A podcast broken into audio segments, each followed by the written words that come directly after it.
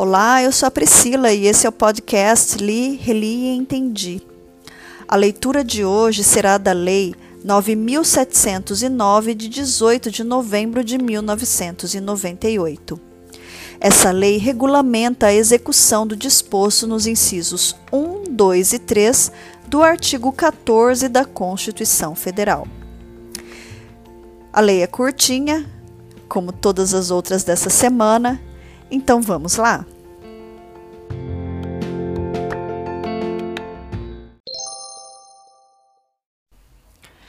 Artigo 1. Este artigo 1 é praticamente uma transcrição do artigo 14, incisos 1, 2 e 3 da Constituição Federal. A soberania popular é exercida por sufrágio universal e pelo voto direto e secreto, com valor igual para todos, nos termos desta lei e das normas constitucionais pertinentes mediante inciso 1, plebiscito, inciso 2, referendo, inciso 3, iniciativa popular.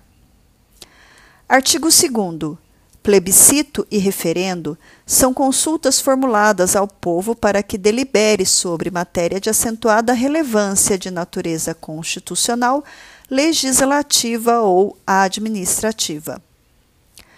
Parágrafo 1. O plebiscito é convocado com anterioridade a ato legislativo ou administrativo, cabendo ao povo, pelo voto, aprovar ou denegar o que lhe tenha sido submetido. Parágrafo 2. O referendo é convocado com posterioridade a ato legislativo ou administrativo, cumprindo ao povo a respectiva ratificação ou rejeição. Artigo 3. Nas questões de relevância nacional, a competência do Poder Legislativo ou do Poder Executivo, e no caso do parágrafo 3 do artigo 18 da Constituição Federal, o plebiscito e o referendo são convocados mediante decreto legislativo por proposta de um terço, no mínimo, dos membros que compõem qualquer das casas do Congresso Nacional, de conformidade com esta lei. Para refrescar a nossa memória, o artigo 18, parágrafo 3 da Constituição Federal, trata da organização político-administrativa da República Federativa do Brasil, e o parágrafo 3 especificamente assim diz: os estados podem incorporar-se entre si, subdividir-se ou desmembrar-se para se anexarem a outros ou formarem novos estados ou territórios federais, mediante aprovação da população diretamente interessada através de plebiscito e, do Congresso Nacional por lei complementar. Retornando à lei, artigo 4 a incorporação de estados entre si, subdivisão ou desmembramento para se anexarem a outros ou formarem novos estados ou, ou, territórios federais dependem da aprovação da população diretamente interessada, por meio de plebiscito realizado na mesma data e horário em cada um dos estados e do Congresso Nacional, por lei complementar, ouvidas as respectivas assembleias legislativas. Aqui no artigo 4 a gente percebe que há uma certa repetição do parágrafo 3 do artigo 18 da Constituição Federal. Parágrafo 1 proclamado o resultado da consulta plebiscitária sendo favorável à alteração territorial prevista no acaput, o projeto de lei complementar respectivo será proposto perante qualquer das casas do Congresso Nacional. Parágrafo 2. A casa perante a qual tenha sido apresentado o projeto de lei complementar referido no parágrafo anterior compete proceder à audiência das respectivas assembleias legislativas. Parágrafo 3. Na oportunidade prevista no parágrafo anterior, as respectivas Assembleias Legislativas opinarão, sem caráter vinculativo, sobre a matéria e fornecerão ao Congresso Nacional os detalhamentos técnicos concernentes aos aspectos administrativos, financeiros, sociais e econômicos da área geopolítica afetada. Parágrafo 4. O Congresso Nacional, ao aprovar a lei complementar, tomará em conta as informações técnicas a que se refere o parágrafo anterior. Artigo 5.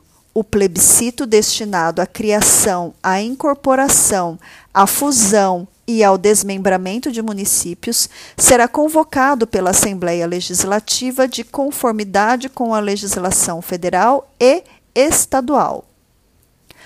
Artigo 6. Nas demais questões de competência dos Estados, do Distrito Federal e dos municípios, o plebiscito e o referendo serão convocados de conformidade, respectivamente, com a Constituição Estadual e com a Lei Orgânica. Artigo 7.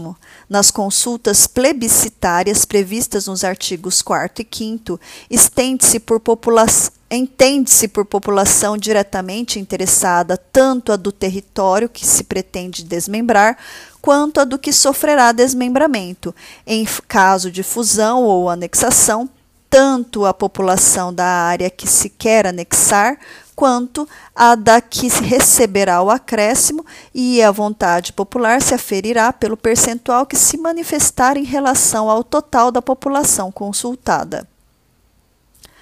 Artigo 8. Aprovado o ato convocatório, o presidente do Congresso Nacional dará ciência à Justiça Eleitoral a quem incumbirá nos limites de sua circunscrição. Inciso 1. Fixar a data da consulta popular. Inciso 2.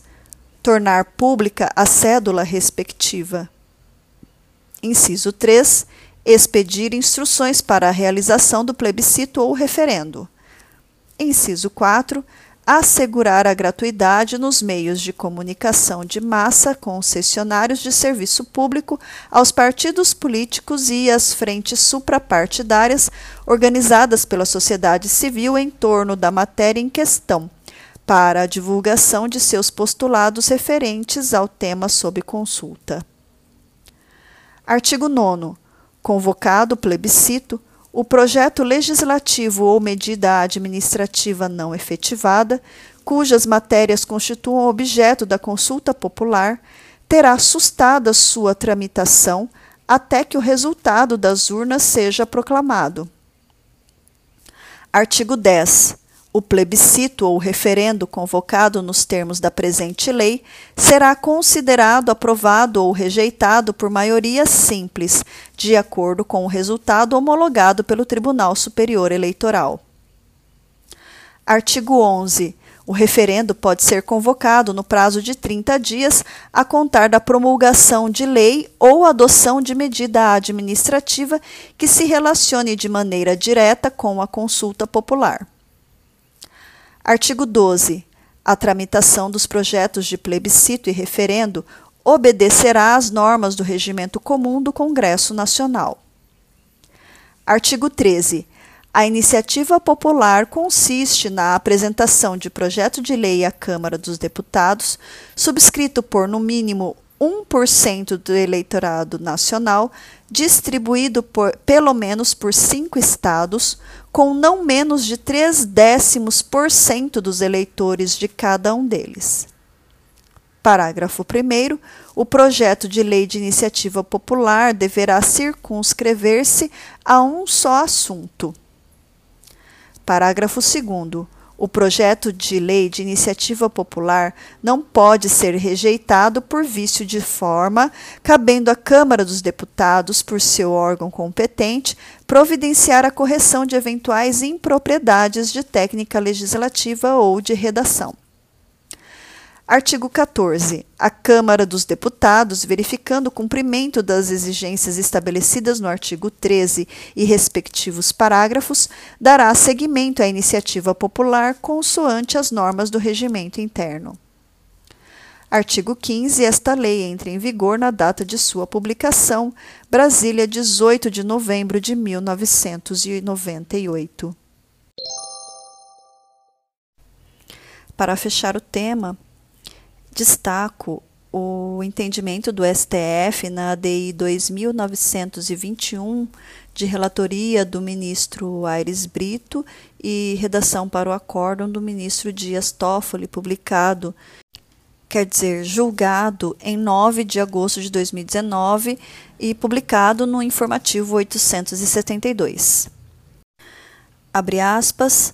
Para que sejam alterados os limites territoriais de um município, é necessária a realização de consulta prévia, mediante plebiscito, às populações dos municípios envolvidos, nos termos do artigo 18, parágrafo 4 da Constituição Federal de 1988.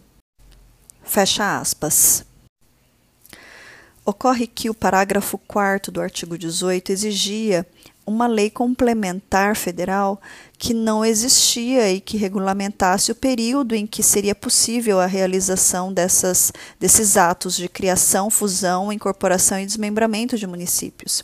Então, todos os é, municípios que foram criados ou incorporados ou desmembrados durante aquele período né, de inexistência legislativa, de lacuna legislativa, eles não tinham regulamentação.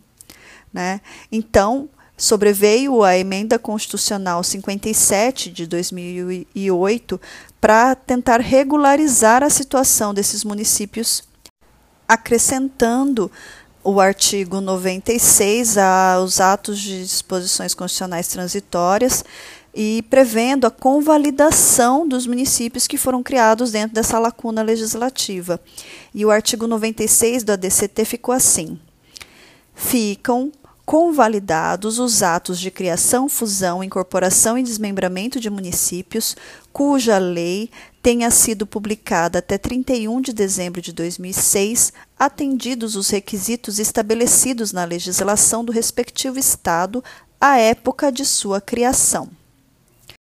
Ao comentar esse julgado, o professor Márcio, do Dizer o Direito, dispôs dessa maneira, resumiu a situação dessa maneira. Abre aspas.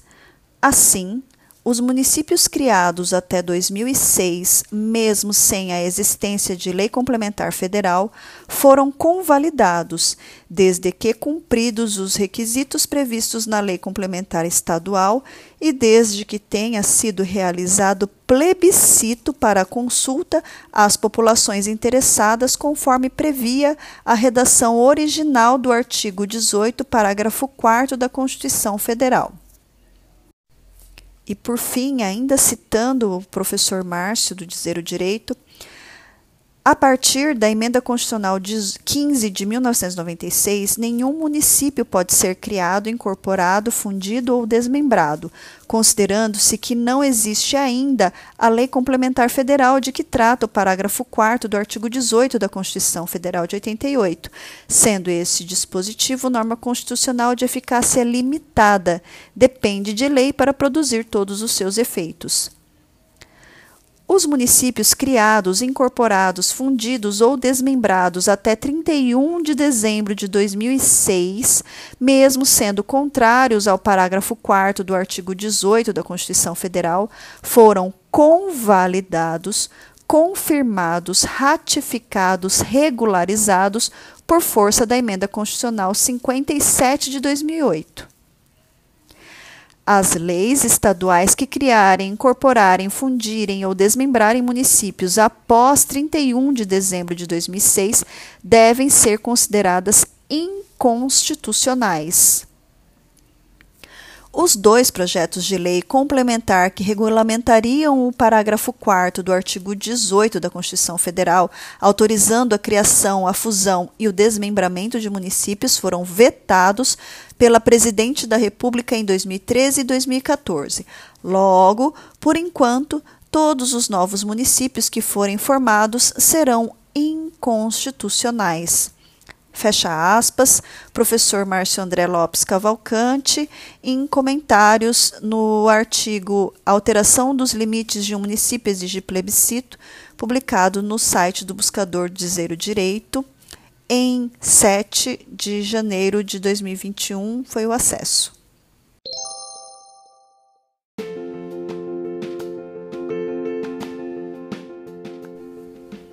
Por hoje é só.